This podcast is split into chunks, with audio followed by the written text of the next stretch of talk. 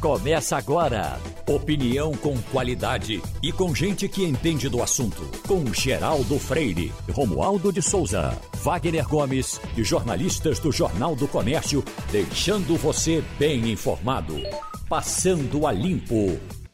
E o Passando a Limpo começa com Wagner Gomes, Fernando Castilho e Romualdo de Souza.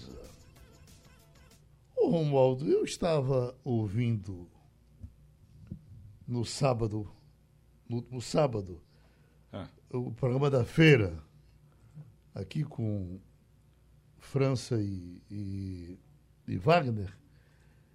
Ah, e eles falaram de uma coisa que ficou, isso ficou na minha cabeça o tempo todo, porque há algum tempo eu defendo que, que seja dada ao ex-presidente da Federação Pernambucana de Futebol, o seu Rubens, Rubem Moreira, seja dado o mérito de ter criado a cartola. Você gosta de cartola, Romualdo? Cartola, esse esse doce que tem banana? É banana com, Isso. com, com queijo e com canela. Sim, eu gosto. Agora, você acredita, Geraldo, que ontem eu busquei em três restaurantes do Recife e não encontrei cartola? Ontem? Ontem. E você está no Recife? Ontem eu estive no Recife, muito rapidamente, fui tomar um café com amigos. Eu fui gravar um programa com o imortal José Paulo Cavalcante, Café, Conversa e Cultura. E aproveitei e dei uma chegadinha em alguns, em alguns restaurantes, um deles em Olinda, Geraldo e não encontrei cartola. Eu não sei se aqui está faltando banana ou se está faltando boa vontade. Impressionante, né? Porque isso normalmente tem em todo canto. Mas o carto a, a cartola, ah. ela, é, ela foi criada por Rubem Moreira.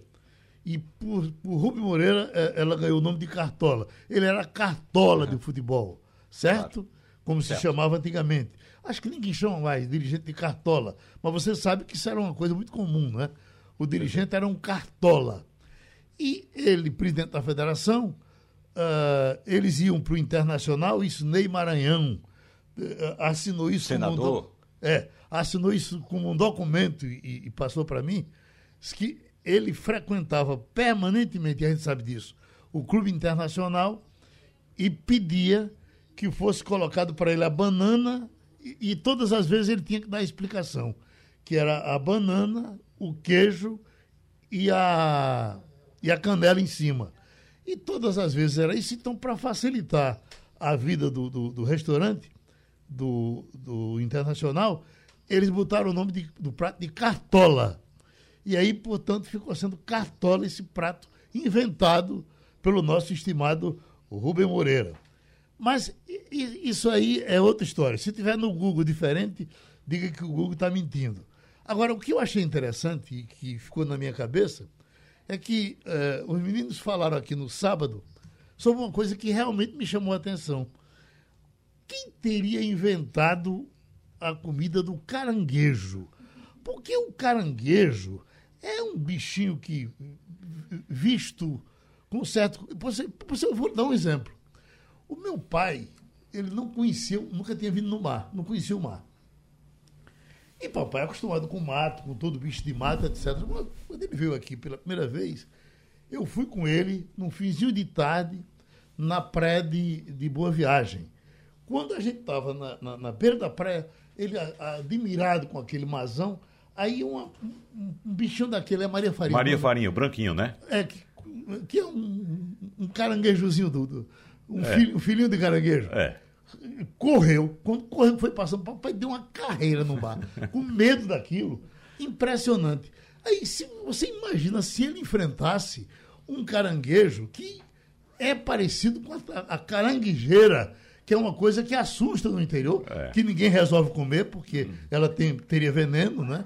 A gente, quando vê, corre com medo dela. É, ela é assustadora. É. Como é que alguém chegou e disse, pô, cozinha esse caranguejo aí que eu como. É interessante, Geraldo, porque. Como, é que isso começou? É, quem foi que, que, que teve essa ideia? É. Né? Porque você olha pro caranguejo, é um bicho feio, é. é um bicho sujo, vive na lama, não é? Aí quem foi que teve a ideia? Bom, se eu pegar esse bicho, Primeiro que ele nem parece ter carne, né? Tem só que nem parece ter carne. E de fato a carne é muito, muito pouca. Mas quem foi que teve a ideia de pegar aquele bicho, jogar dentro de um caldeirão, cozinhar e comer? É verdade, isso é coisa para Castilho. É, Castilho é quem sabe essa história aí. É Castilho. Eu confesso a você que nunca tinha pensado nisso. Agora veja bem. Eu também não, mas eu fiquei pensando a partir de sábado. Estou com isso na cabeça que isso não sai. Olha, eu é... adoeci ontem por causa disso. Olha, certamente, certamente faz parte da, da cultura do mar, das pessoas que. Veja bem, é que nós temos uma fauna muito pobre. A fauna do Nordeste é uma fauna muito pobre. Agora, a gente se fizer essa pergunta, por exemplo, é, na Europa, na, na, costa de Portugal e da Espanha, a quantidade de produtos, por exemplo, é, o, o, os crustáceos, os caranguejos da família dos caranguejos de lá são muito maiores, muito, né? Você tem o caranguejo do Alasca, que é grandão, que é tudo. Agora, basicamente é a questão de, de, de alimentação, acho que talvez, né, quando é, os nossos descobridores viram que certamente já se comia isso, né? E é uma coisa bem Na simples. verdade. É, só para completar, só para completar, Romualdo. Agora, você tem duas coisas aí, que é o seguinte, que são o primo pobre e o primo rico. Né? O primo pobre é o caranguejo, que é cabeludo, que dá muito mais e que está na costa dos mangues do Brasil. E tem o primo rico, que é o guaiamum, né? que não tem pelo, é limpinho, é azulzinho, bonitinho, e que é muito mais atrativo. Tanto que ele tem um valor comercial muito maior. Mas eu acho aquela história, é a alimentação normal, do, da, da, como do ser humano no, na, na, na na vegetação costeira. Para Romualdo não, não, me matar, porque certamente ele vai trazer a resposta correta, mas eu tenho quase certeza que isso veio de Portugal para cá. Também. Isso não é descoberta de índio nem de africano. Não. Eu acho que o português trouxe para cá porque. Já tinha isso lá. Em Portugal, é muito comum um, caranguejão que um só você já, já enche a panela Sapateira, com ele. parece. É, é, como é o nome? Sapateira. Sapateira. Sapateira. Eu, uh, uh, quando eu fui em Portugal, em Lisboa, pela primeira vez, tinha um camarada uh, comendo uma bicha daquela, mas eu olhava tanto o português, eu olhava tanto que ele arrancou um pedaço. Tem que ter da, tecnologia. Ele arrancou um pedaço da, de uma pata e deu para mim, como que diz, esse cara vai terminar me comendo. Aí me deu, então, certamente, quando o cara, o cara que viu a sapateira encontrou isso, deve ser um filhote de sapateira. pois não, Romualdo? O escritor português Miguel Souza Tavares escreveu, entre outros grandes livros, um chamado Equador, que conta a história de uma ação do governo português justamente ali na linha do Equador. Ele conta que, falando sobre iguarias encontradas pelos portugueses eh, nesses descobrimentos aqui na América e também na África e também na Ásia, que da parte do, da, de comer esses crustáceos é uma tradição indígena. Portanto, quando os portugueses chegaram ao Brasil especificamente, e aí depois trouxeram os africanos, eles já encontraram índios comendo siri, lagosta, guaiamum ou guaiamum, caranguejo e por aí afora. Portanto, comer crustáceos, segundo o escritor português Miguel Souza Tavares, é uma tradição que os portugueses já encontraram por é, aqui. Uhum. Tá explicado. Tá vendo aí? Então, tá vendo aí? E você diminuiu a importância dos índios, tá vendo? Tá vendo? mas, mas, Romualdo, tá aqui. O ministro Luiz Roberto Barroso deu 48 horas para que o governo se manifeste quanto à exigência de comprovante de vacinação ou imposição de quarentena a viajantes.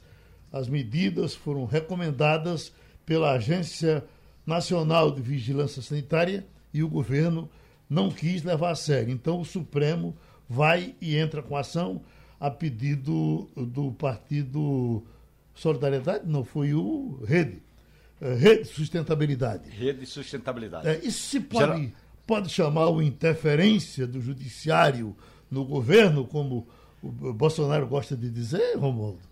Não, pode se chamar o seguinte: a agência reguladora, no caso a Anvisa, Agência Nacional eh, de Vigilância Sanitária, tem o papel de orientar o governo. Imaginemos que no meio da pandemia a agência reguladora eh, pergunta a, a situação dos aeroportos e faz a fiscalização e constata que boa parte dos eh, turistas, dos viajantes que chegam do exterior no Brasil, não está sendo sequer fiscalizada tem uma recomendação da, da Anvisa pedindo que seja adotado esse tal de passaporte da vacina para viajantes, sobretudo de áreas de risco.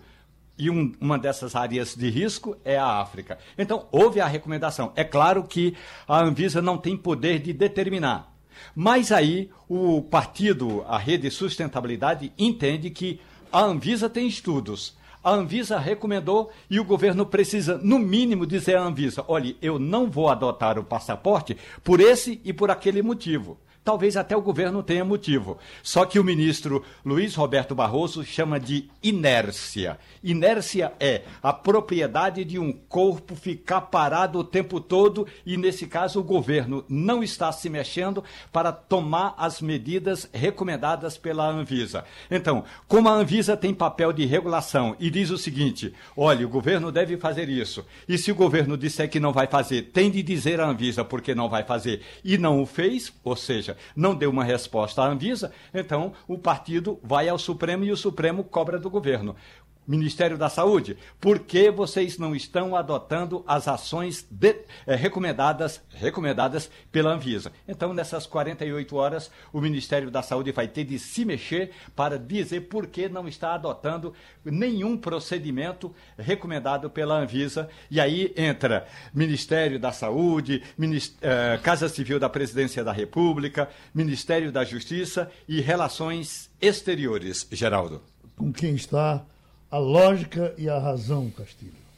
Olha, é claro, está com, com a Anvisa que recomendou isso, é uma coisa óbvia, assim como parece claro que é uma posição do governo, certamente pressionada pelo próprio presidente, que tem dado declarações insistentes disso, nesse final de semana ele falou sobre isso, e os ministros não vão peitar o presidente de forma nenhuma. Eu acho que essa coisa já está judicializada, certamente a, a, a, a Anvisa vai prevalecer a posição da Anvisa, eu não sei como é que vai ser, mas certamente vai prevalecer no judiciário a, a recomendação da Anvisa. Agora, é só para lembrar uma coisa, veja bem, se é, eu estava vendo alguns casos interessantes, se, se é, estrangeiros que está, estão no Brasil e não se vacinaram quiserem voltar para os seus países, eles não vão poder voltar. Então uhum. tem o caso de dois franceses lá em, em Minas que vieram trabalhar numa companhia aqui, se contaminaram e hoje eles não podem voltar para a França porque não estão vacinados. Mas é uma coisa tão simples, uma coisa tão óbvia que é o seguinte: basta ver os países né, que você é, que exigem vacinação. Ora, se os países exigem vacinação dos brasileiros, é perfeitamente normal, pelas regras internacionais, que o Brasil exija isso. Agora, eu particularmente tenho séria, é, eu tenho quase certeza que o governo vai firmar uma posição de não exigir o passaporte e certamente o STF talvez tenha que decidir. É uma Ô, questão Geraldo. política, não é outra coisa não, é só que política. O que deveria acontecer, eh, eh, Wagner, para que a gente aprendesse isso? A gente não, as pessoas que não, que não, que não, não pensam assim, não sabem que esse risco corre, será que não, não não contaram as mortes. E... Geraldo, olha, veja só, nós estamos é. colecionando alguns absurdos. E é uma coisa que, é. se não fosse é trágica, porque envolve a vida de pessoas, seria patético para o Brasil. Né? Se não fosse trágico, porque é trágico. Porque veja só, a União Europeia já discute hoje a obrigatoriedade da vacina. É. Obrigar, não é nem pensar em passaporte, isso aí já se foi há muito tempo, já passou essa história. É obrigar as pessoas a tomarem a vacina. Ô Wagner, e se a gente quiser deixar para lá a questão humana, vamos ver na questão, nos bichos como é. Por exemplo, quando apareceu em Minas Gerais a suposição de que poderia haver uma, vaca, uma doença da vaca louca, a, a, China já parou de comprar. Parou, é parou recentemente, Foi uma iniciativa brasileira. Veja como é a coisa. Veja, só para o nosso ouvinte entender. Quando surgiram dois casos de doença, de suspeita de doença da vaca loura, foram constatados. O Ministério da, da Agricultura tomou a iniciativa de avisar a China para dizer o seguinte: olha, nós estamos é, suspendendo preventivamente as exportações de carne até que a gente esclareça isso. Ponto. Uhum. Pegou milhões, é, centenas de contêineres a caminho da China. Se aparecer uma, uma galinha em Alagoas com a gripe aviária, Pernambuco tranca para que ela não passe para cá. Pois bem. É, Isso acontece. E lá Então- fora, o exterior, a China, A quem China, compra. por exemplo. O mundo se aparecer uma, assim. eles não compra mais. Aí, resultado, feito isso, foi preciso necessário uma grande negociação, durou três meses, uma articulação muito bem feita do Ministério das Relações Exteriores com a ministra eh, da Agricultura, para você viabilizar. Viabilizou e agora. Eu estava conversando essa semana, vai começar a exportar a partir desta semana, segunda quinzena de dezembro, é que voltam a ser feitos os embarques. Nós estamos falando de boi, nós estamos falando de frango, nós estamos falando de porco. Aí é aquela história. Não tem outra explicação, Geraldo. Veja bem, é, é aquele sujeito que disse assim: eu sou contra porque sou contra. É, tá entendendo? Então, tem gente que, para agradar o presidente, eh, diz que é contra. Né? Isso é uma questão de, de- de- Não é uma questão de competência, não é uma questão. É que, veja bem, os governos são assim. Pessoas próximas, veja bem, pessoas próximas ao governo tendem a, a- a- a- aplaudir os governantes do momento para se posicionarem melhor, independentemente de suas convicções profissionais, religiosas e pessoais e científicas. Eu, é eu questão eu viajei Castilho, com um grupo que estava fazendo uns estudos sobre seca. Pronto. Eu, viajei para México, México quase todo, e, e- e, eh, ah, Estados Unidos, na região seca, Texas, aquele pessoal aqui por ali. Quando nós chegamos no aeroporto do- do- da cidade do México, aí seguraram o presidente de- da, da AVIP, que ia com a gente. E cadê o homem chegar? E a gente esperava, e assim, não, ele não pode sair de lá não. Aí eh, eh, o, o presidente da- do, do grupo, que Chefe era, da missão. era Guerra, irmão do Sérgio Guerra, me ajuda? Pio. Guerra. Pio. Lá vai Pio Guerra para saber o que era. Ele estava lá detido porque eh, eles sabiam, descobriram de alguma forma, que tinha um, um problema de gripe aviária no Paraná. No Paraná. Quer dizer, ele aqui de Pernambuco, com essa distância toda, é, realmente o caso tinha acontecido, até tinha repercutido no Brasil, mas era no Paraná. Daí vai Pio Guerra explicar com todos os detalhes para o homem poder sair. Olha, a distância do Paraná para Pernambuco, ele é totalmente do lado de cá, por aqui não aconteceu nada. Quer dizer, isso E é um nada. ser humano, não é uma galinha. É. Imagina. Então, então, Geraldo, só para concluir, veja só, como eu estava dizendo, enquanto a União Europeia já discute a obrigatoriedade da vacina, inclusive alguns países já determinaram é, é, quarentena para quem não tomou a vacina. É. Quem não tomou a vacina não pode sair de Na casa. rua. A Itália agora, a polícia está na rua fiscalizando as pessoas, só pode estar na rua quem estiver com comprovante de vacinação. Se não tiver vacinado, é uma multa altíssima e tem 300 que euros. 300 euros. 300 euros dá o quê? Dá qua- 1.200, quanto dá? 1.600 reais. Quase dois mil reais. Dois mil reais, é. Quase dois mil reais, reais, entendeu? E tem que voltar para casa e ficar de quarentena. Então, veja só, o mundo está buscando essas soluções e a gente fica aqui de boca aberta olhando isso. E Mas o mundo está fazendo isso há muito tempo. Ah, mu- e- e, nós também. Foi o que eu disse. Foi, E nós também. foi o que eu disse há mu- a- a- a- agora há pouco, né? E É. a gente está atrasado nessa discussão. Ou seja, para entrar no Brasil tem sim que ter o comprovante de vacinação. Porque eu, enquanto cidadão, você, Castilho e quem nos escuta, se for para uma repartição pública agora, vai ter que comprovar que tomou a vacina. E por que quem vem de fora do outro país pode entrar aqui aleatoriamente, sem comprovação nenhuma? E tem mais uma, Geraldo. É, é, a Anvisa não foi chamada inicialmente para uma reunião ontem. A informação era que o governo ia fazer uma reunião para discutir o passaporte da vacinação sem chamar a, a- a Anvisa. Aí depois a Anvisa foi e a reunião foi cancelada. Mas o que se discute é que o presidente da República quer assinar uma medida provisória para ele determinar que apenas o governo federal pode decidir sobre a obrigatoriedade do passaporte da vacina. Quando a gente tem a a questão- autoridade. Romualdo. Romualdo, A questão toda tem um ditado no bairro de Buritis de Cima, no Recife, que é o seguinte: o ministro da Saúde, Marcelo Queiroga, é do tipo do- de gente, Geraldo, que não passa frio, porque ele acha que está coberto de razão.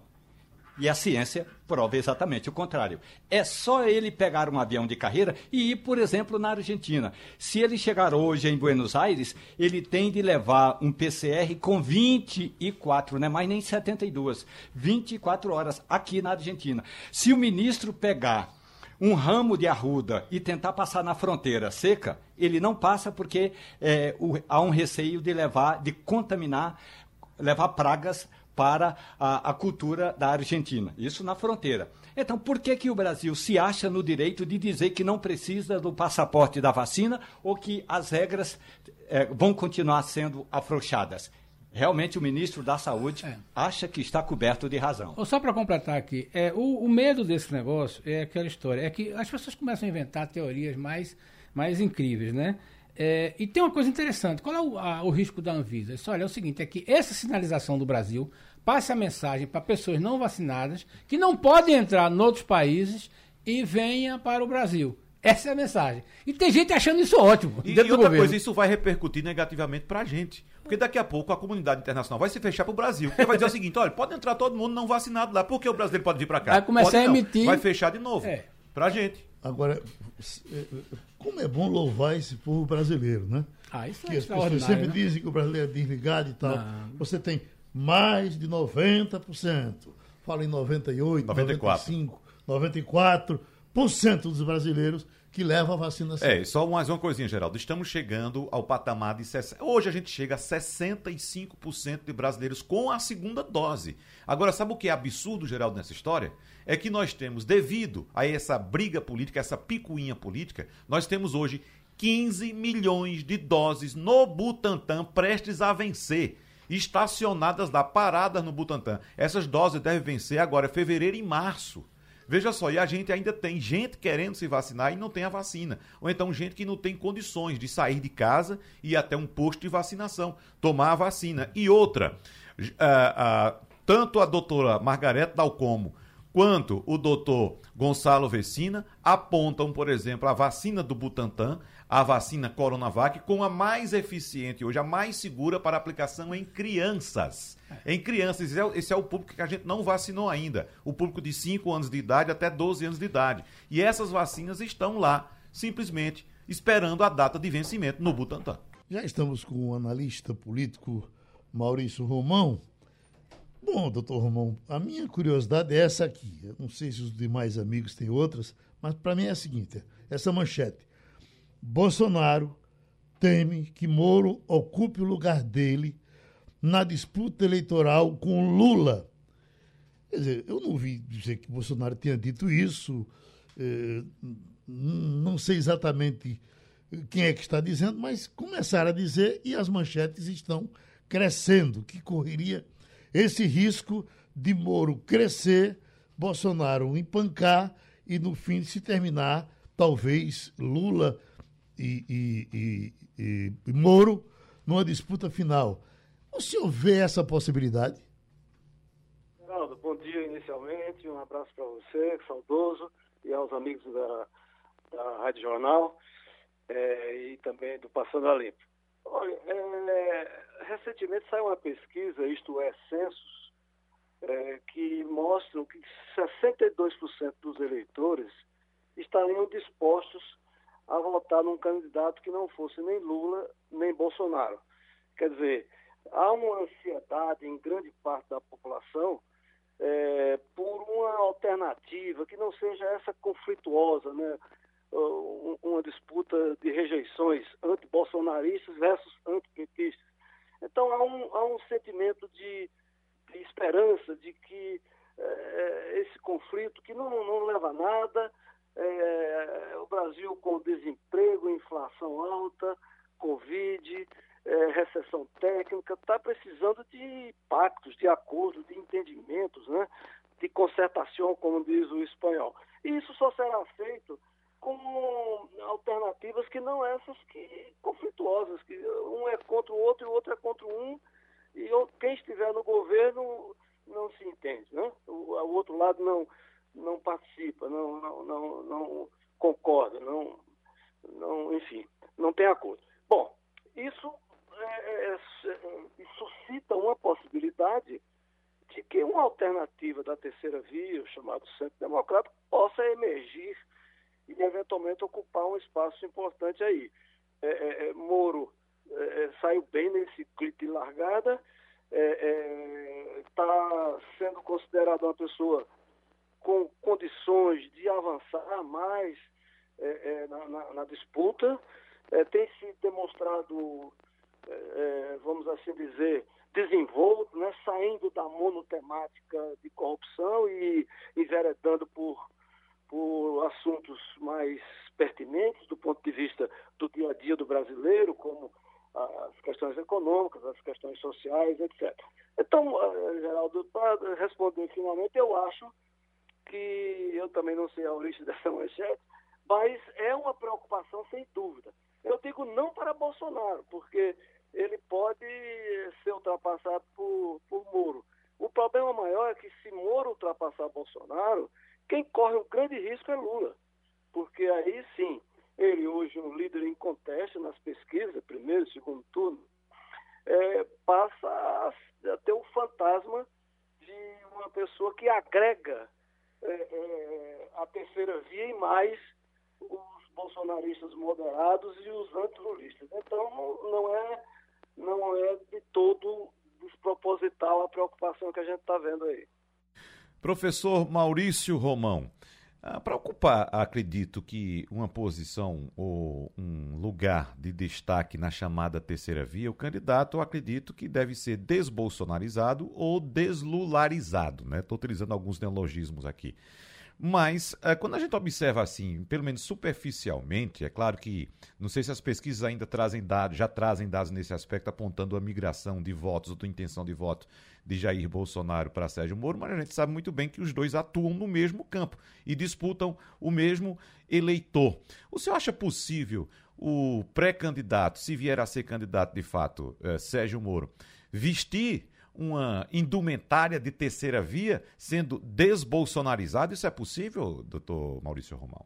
Eu acho que sim, Wagner, porque na verdade ele hoje, até visto aí nas presenças dele na, na mídia, tem se posicionado como um anti-lulista e um anti-bolsonarista.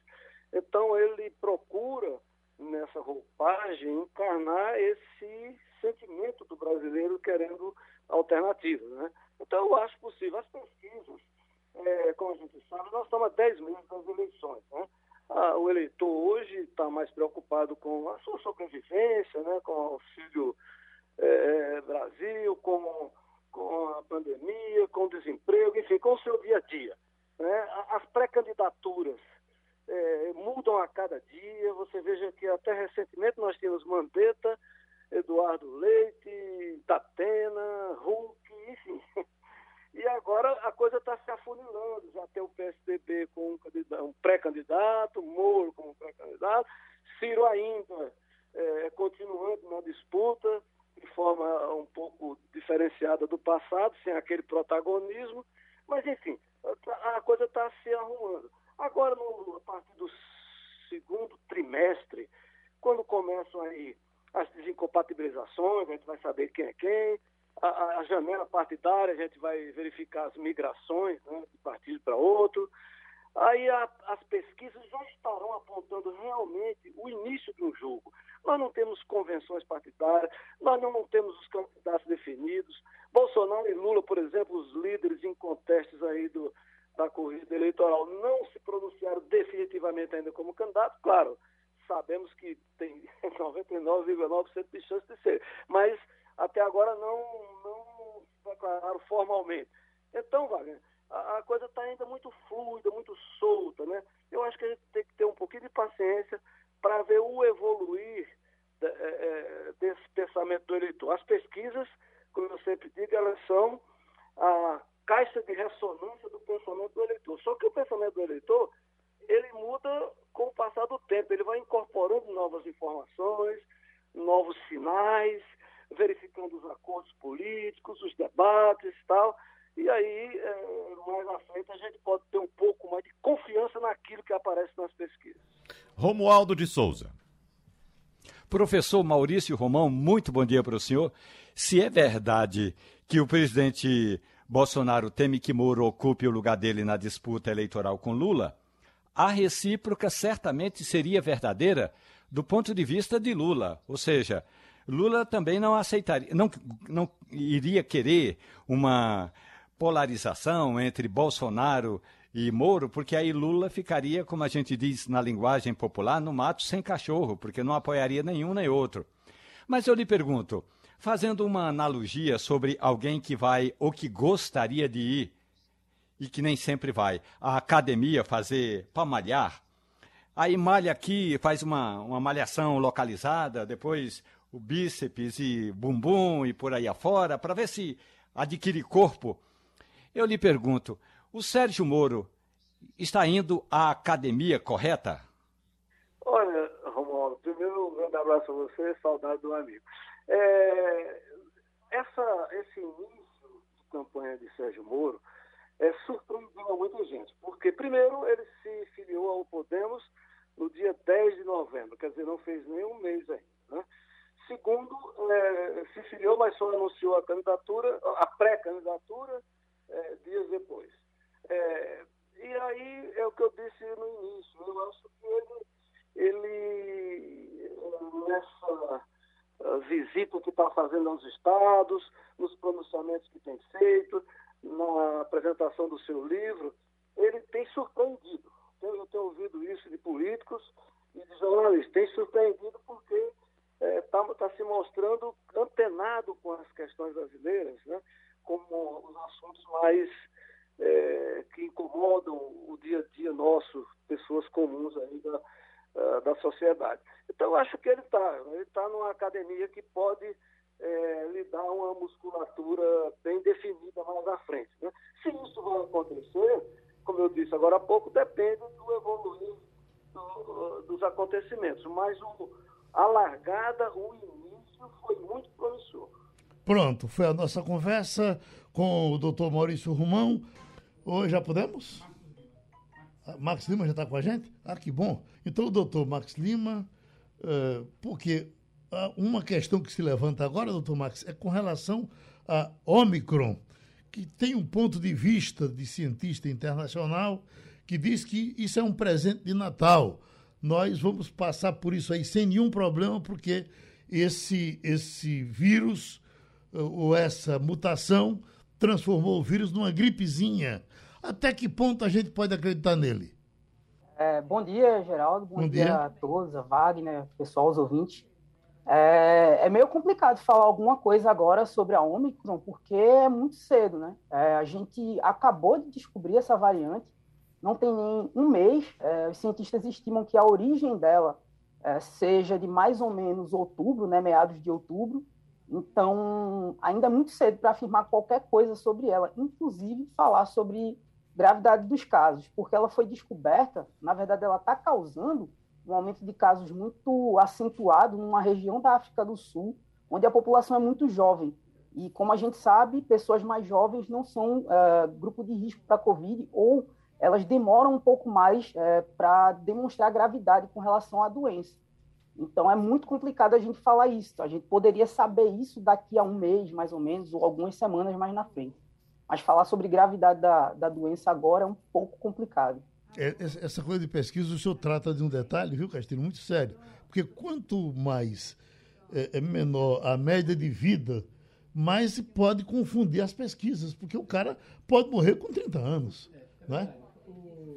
Max, tem uma coisa que me chamou a atenção na sua primeira observação, que é o seguinte: veja bem, nós estamos no dia 7 de dezembro tentando saber a gravidade de uma nova variante de Covid-17 que foi registrada em dezembro 19, uhum. né, que foi registrada pela primeira vez em dezembro de 19, é, e que o senhor está dizendo foi registrada em outubro, nós estamos em dezembro querendo resolver esse problema. Então, veja como a medicina avançou, como a gente competiu com tanta competência, a, a, a ciência ajudou isso. Mas eu tenho uma curiosidade de saber o seguinte: é, esses dados que estão surgindo são relativos a quem vacinou ou quem não se vacinou. Ou seja, é, nós estamos falando de uma variante que é menos, menos, embora seja altamente contagiante, é menos, menos agressivo, menos letal, de vacinados ou não vacinados. O senhor podia ter essa dúvida? É, boa pergunta. É, o que a gente sabe até agora, mais uma vez, vem é, dessa região na África do Sul, né, que é em Gauteng, é, que é onde fica a, ficam algumas cidades grandes lá, né, como Joanesburgo, como Pretória, que é a capital da, da, África do Sul. Então, é uma região populacionalmente muito grande, né, muito densa. Então, o que a gente sabe até agora são é, dados do Ministério da Saúde de lá. O ministro da Saúde de lá fez um pronunciamento sobre isso ontem, é, e ele falou que dos internados até agora por conta uh, da Omicron, na verdade, o pessoal que procurou é, hospital por conta da, da Omicron, é, nós não temos ninguém vacinado com, com duas doses. É, temos algumas pessoas que, a maior parte deles, a maior parte dessas pessoas são pessoas que não foram vacinadas ainda ou vacinadas apenas com uma dose. De acordo com os dados do Ministério da Saúde da África do Sul, ninguém com duas doses até agora procurou hospitalização, que por enquanto é, é um bom sinal. Oi, Doutor Max, eu não sei se o senhor escutou as informações que eu trouxe antes de o senhor entrar, acho que o senhor estava se conectando ainda, mas eu vou repetir para o senhor, porque eu trago agora, inclusive, mais dados e nomes também. A informação aponta que a falta de indícios de casos graves de Covid e mortes associadas a Ômicron podem torná-la, ah, segundo diz, disseram inclusive ontem autoridades internacionais, um presente de Natal antecipado. Essa informação, inclusive, foi repassada pelo epidemiologista Karl Lauterbach, que é o futuro ministro da Saúde da Alemanha, e ganhou inclusive apoio do principal conselheiro do presidente dos Estados Unidos nessa pandemia, que é o epidemiologista Anthony Fauci. Então, o que é que eles dizem? Eles acreditam que as 32 mutações identificadas na proteína spike podem significar que essa nova cepa estaria otimizada para infectar pessoas ao invés de matar. Isso poderia, inclusive, segundo acreditam, acelerar o fim da pandemia. E acrescento ainda que esse movimento estaria de acordo com a evolução da maioria dos vírus respiratórios e seria bom que o coronavírus tivesse chegado já a esse ponto. Então, são esses dados, foram esses dados que foram divulgados ontem. Evidentemente, eu reforcei aqui e o senhor também, que são dados preliminares e que e, e esses dados carecem de muito estudo ainda, doutor Marcos. É, exatamente, é como você frisou, né? Tudo isso que, que eles afirmaram até agora, e são dois epidemiologistas respeitadíssimos, né? O, o Fauci é, é, um dos responsáveis por a gente ter conseguido erradicar a única doença que a humanidade erradicou até hoje, que foi a varíola.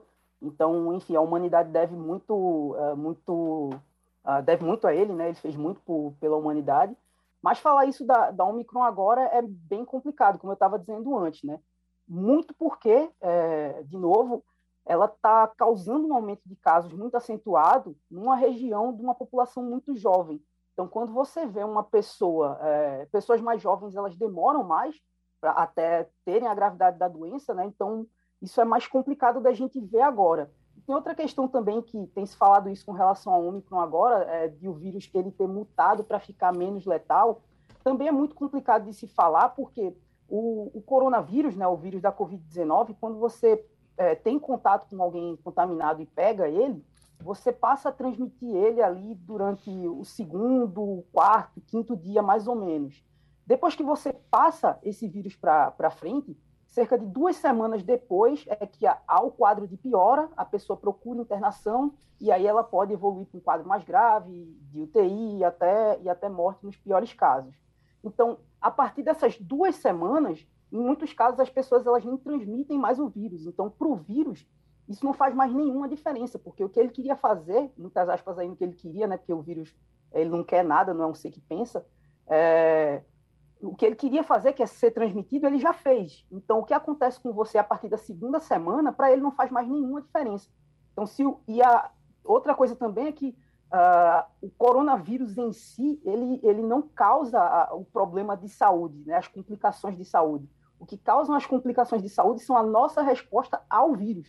Né? O nosso sistema imunológico, que vamos dizer assim, ele fica mais ativo do que deveria e começa a nos atacar, começa a nos causar é, inflamações, e aí nós temos o quadro de piora. Então, para o vírus, é, essa história de que ele ah, vai mutar para ficar menos letal é, é muito complicado de afirmar, porque a gente já viu isso para vários outros vírus e não acontece bem assim, né? Por exemplo, o vírus da raiva, ele está aí no mundo já tem séculos e ele não mutou para ficar menos letal, pelo contrário. Casos de raiva são sempre é, muito letais.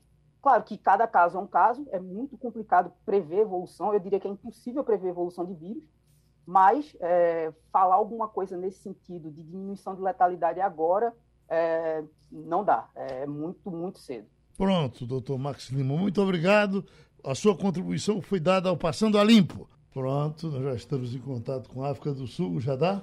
Já podemos entrar com ele? Pronto, então o jornalista João Camargo Neto brasileiro na África do Sul, certamente estava lá quando recebeu a notícia de que teria dificuldade para se movimentar a partir desse, desse, dessa variante e vamos conversar com ele. Vamos começar, Castilho, com ele? Bom dia, João. Bom dia. É, não sei qual é o horário aí, como é que está na África do Sul, que horas são, mas a, a, a, curiosidade nossa aqui é o seguinte: é a sua dificuldade de encontrar um jeito de embarcar para o Brasil de volta. Mas antes de você falar disso, eu queria saber o seguinte: qual é o quadro que você vê aí na cidade onde você está a partir da constatação dessa nova variante? São duas questões iniciais. Bom dia, bom dia para vocês, boa tarde para mim. 10 para as 3 da tarde aqui em Cape Town, na cidade do Cabo, onde estou na África do Sul. Espero que vocês me ouçam bem. Eu estou usando um fone com bloqueador de ruído porque está ventando bastante. É, e vou te pedir para fazer uma pergunta por vez, porque eu não tenho uma boa memória, mas vou tentar seguir aqui a, a, as duas provocações que você me fez. É, o clima na África do Sul com os sul-africanos é de relativa tranquilidade. E eu consigo entender, eu estou aqui há mais de um mês, eu consigo entender por que, que isso acontece. Essa tranquilidade dos sul-africanos, mesmo em meio a uma nova variante. Primeiro, segurança política, é, segurança institucional.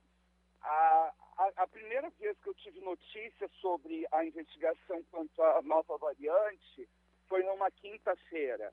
No domingo, o presidente da República já se pronunciava em rede nacional e nas redes sociais, falando sobre as medidas que seriam tomadas. Que para os vacinados é, não teria nenhuma nova restrição, pelo menos não por hora, e não até agora, e as restrições seriam endurecidas para quem não se vacinasse. Então, o presidente foi muito claro, o presidente deu mensagens muito claras para os dois únicos grupos de cidadãos que existem, os vacinados e os não vacinados. Então, em 15 minutos de pronunciamento, sem chacota, sem ironia, sem piada, muito linear, equilibrado, ele convocou a população a vacinar, vacinar e vacinar, porque não há outra forma. É, então, a minha, a minha percepção sobre o clima, sobre o humor na África do Sul, entre os sul-africanos é essa, e hoje eu consigo entender que é por causa da, da, da sobriedade política da principal liderança do país. Agora, é, sobre a sua primeira pergunta, sim, eu tomei conhecimento aqui, eu fico o tempo todo acompanhando a imprensa sul-africana, a imprensa brasileira, a imprensa europeia, a imprensa americana sobre todos os assuntos, e aí tomei conhecimento sobre isso. Hoje já se sabe que a, o primeiro caso dessa nova variante não surgiu na África, a África foi injustiçada por ter feito o que tem que ser feito com transparência, que é notificar a Organização Mundial de Saúde, mas o primeiro caso em investigação surgiu na Europa. Então, a primeira medida de, dos países, não dos países, mas das companhias aéreas, foi cancelar os voos. É, e isso não tem nenhuma restrição para sair da África do Sul, para deixar a África do Sul. A restrição, é, nem o brasileiro tem restrição para poder reingressar no Brasil desde que cumpra a quarentena de 14 dias. O problema é que, na, no primeiro momento, todos os voos foram cancelados. Agora que os voos foram retomados, os preços são astronômicos. Então, você não consegue uma passagem por menos de 10 mil reais, por exemplo. E a maioria dos brasileiros aqui é formada por estudantes. E orçamento de estudante é com dinheiro comprado, né? Bom, é. é, eu queria saber de João Camargo Neto Uh, a respeito, mais detalhes a respeito desse pronunciamento do presidente da África do Sul, que, claro, tomou uma postura de, de, de, fato de líder ao conclamar a população a se vacinar, mas nós discutimos aqui agora há pouco é, é, João, a informação uh, acerca do Instituto Butantan, que tem 15 milhões de doses simplesmente paradas, esperando sim, somente pelo prazo de vencimento, porque você sabe muito bem, você acompanha o nosso noticiário, é uma disputa política interna aqui em relação a essas vacinas, inclusive a vacina do Butantan não foi muito bem vista pelo Ministério da Saúde. E discutiu-se aqui ontem muito a possibilidade de enviar essas vacinas para a África. Eu queria saber qual a disponibilidade que a África do Sul especificamente tem de vacinas hoje e se essas vacinas brasileiras seriam bem-vindas aí hoje. Olha, eu, eu sou um leigo e estou conversando com você na condição de observador, mas eu ressignifiquei leituras que eu tinha sobre a África estando aqui dentro e vendo como as narrativas que nos contam, que sempre nos contaram sobre a África, elas são, em, com certa medida, injustas e até desonestas. É, e vou te dar um exemplo em relação às vacinas é, vem-se a ideia de que os países africanos é, não compraram as vacinas porque são países pobres, que não é o caso da África do Sul, porque a África do Sul é muito parecida com o Brasil, é um país rico, com muita desigualdade, mas, na verdade, os países africanos compraram vacinas, pagaram pelas vacinas e os fabricantes priorizaram, preferiram entregar essas vacinas para os países europeus. Então, se a vacinação na África, na África do Sul, que é onde eu estou e consigo contar na condição de observador, se a vacinação está atrasada, é, em muito é porque o vendedor, o fabricante, entregou primeiro para a Europa e não priorizou a entrega para a África, que já tinha comprado. Pronto, prezado João Camargo Neto, jornalista que está na África do Sul. Bom retorno ao Brasil. Muito obrigado pela contribuição com o Passando a Limpo, que nós vamos agora para os Estados Unidos, com Fabiola Góes Castilho. Fabiola, bom dia. É, eu queria saber como é que está essa questão ainda da, da, do prefeito de Nova York, é, Bill de Blasio, que anunciou que a partir de segunda-feira é, não só os é, funcionários públicos estarão obrigados a apresentar comprovante de vacinação, mas os funcionários do setor privado da cidade. Ou seja, os americanos estão endurecendo de vez essa questão da vacinação em função da nova variante. Como é que está sendo isso aí? Bom dia, Castilho, bom dia, Geraldo, bom dia a todos. É uma preocupação grande da Prefeitura de Nova York. Eles sabem que nesse período chegam muitos turistas né, para Times Square, para o Réveillon tradicional, para Natal, familiares se juntam e a população aqui está 71% que tomou pelo menos uma dose, ou seja, tem muita gente ainda para se vacinar. A Delta ainda aumenta o número de casos nos Estados Unidos, a gente está vendo em uma semana um aumento em 50% do número de casos, né? Porque aí já chegou a variante, a Ômicron. Então, o prefeito Bill de Blasio já anunciou a partir do dia 27 que todos os trabalhadores de empresas privadas terão que se vacinar. Já havia anunciado, já havia decidido que os trabalhadores públicos, né, da rede pública, professores, é, guardas, bombeiros, deveriam, eram obrigados a se vacinar. Essa nova medida vai atingir mais ou menos 150 é, milhões de 150 mil pessoas que não se que se recusam a se vacinar ainda na cidade. Os casos estão surgindo, estão aumentando, mas também está aumentando o número de pessoas vacinadas, porque depois que chegou aqui a Omicron, a, a, esse vírus já está em 19 estados. E aí, há um mês, a média de vacinas administradas era de 1,3 milhão de doses. E já agora, ontem, foi registrado 2,3 milhões. Ou seja, a população está temendo realmente que a variante Ômicron seja, porque ainda não se sabe se é, é mais letal ou não, até agora, pelo que parece. A, os especialistas aqui estão dizendo que ela é mais transmissível, mas as pessoas que são internadas, né, os casos que evoluem para uma maior gravidade, são de pessoas que não tomaram nenhuma dose da vacina. Então, aqui nos Estados Unidos, a situação é essa. Os especialistas têm conversado muito com as autoridades da África do Sul. O epidemiologista Anthony Fauci deu uma entrevista esse final de semana dizendo que é uma injustiça bloquear os voos para a África do Sul, né, os voos da África do Sul que chegam aqui. Então, essa medida poderá ser reavaliada. Talvez os Estados Unidos levantem essa restrição. Mas ontem, os Estados Unidos anunciaram uma restrição em relação a Portugal e a França, para que os Estados Unidos evitem viajar para esses países na Europa e outros países também. Falou em Jordânia, Bielorrússia, falou em Ilhas Fiji. Então, tem uma preocupação das autoridades aqui com a disseminação maior da Ômicron. Então, está todo mundo muito alerta. O Bill de Blasio anunciou essa medida que está repercutindo bastante aqui. Vamos para Brasília. Romualdo de Souza. Fabiola Góes, bom dia para você. Quer dizer que os Estados Unidos vão boicotar as Olimpíadas de Inverno. Isso naquele comunicado divulgado em Washington, Fabiola, que diz que o motivo foi aquela ação do governo chinês contra eh, muçulmanos da chamada minoria Uyghur. O que, que, que a gente pode dizer do ponto de vista da diplomacia?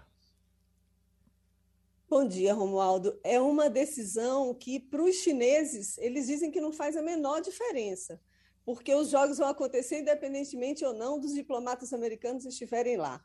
Os, os atletas americanos estão confirmados, eles vão participar. Agora, essa é uma decisão, é um anúncio diplomático que mostra, dá um recado para a China, no momento em que as relações estão extremamente estremecidas por outros motivos, e aí há uma pressão dos Estados Unidos de não aceitarem o que os chineses, o que o governo chinês tem feito com essa é, minoria Yungu em Xinjiang. É, são, é tipo campo de concentração que eles colocaram mais ou menos um milhão de chineses muçulmanos, e eles fazem um treinamento mesmo de, de fazer uma lavagem cerebral nessas pessoas para evitar que, que a religião muçulmana fique impregnada. Então, eles querem mesmo que essas pessoas modifiquem seus pensamentos, suas ações, sua cultura, e aí é para os Estados Unidos e outros países aliados também um absurdo em termos de direitos humanos. Então, o que os Estados Unidos estão fazendo é, é também dando um recado para outras nações desenvolvidas, outras nações democráticas e que são preocupadas com os direitos humanos que tomem a mesma postura. Então, ainda que a China diga que não vai fazer a menor diferença, tem, obviamente, a preocupação de que outros países também tomem a mesma atitude e dando um recado claro de que não querem ser testemunhas do que está acontecendo no país agora nas, nas, nas Olimpíadas de, de nesses jogos né, de inverno em fevereiro, 22 de fevereiro, se eu não me engano, do ano que vem. Então é um, é uma, é, uma, é um recado muito claro do governo americano. Ô, Fabiola, e é verdade que novamente estão em pé de guerra Rússia e Estados Unidos? Esse povo só pensa nisso, é? Tá, me permita, por gentileza, deixa eu pegar uma carona aqui nessa, nessa pergunta de Geraldo e economizar a minha também, é, é, Fabiola, porque tem uma reunião marcada para daqui a pouco, né? Entre uhum. Joe Biden e Vladimir Putin. Essa reunião está marcada para meio-dia em Washington, duas horas da tarde aqui em Brasília. É, no, no meio dessa, dessa, dessa tensão entre OTAN, a Rússia e a Ucrânia. O que é que vai sair dessa conversa, hein, Fabiola? É isso mesmo, Wagner. Eles, eles se reúnem hoje.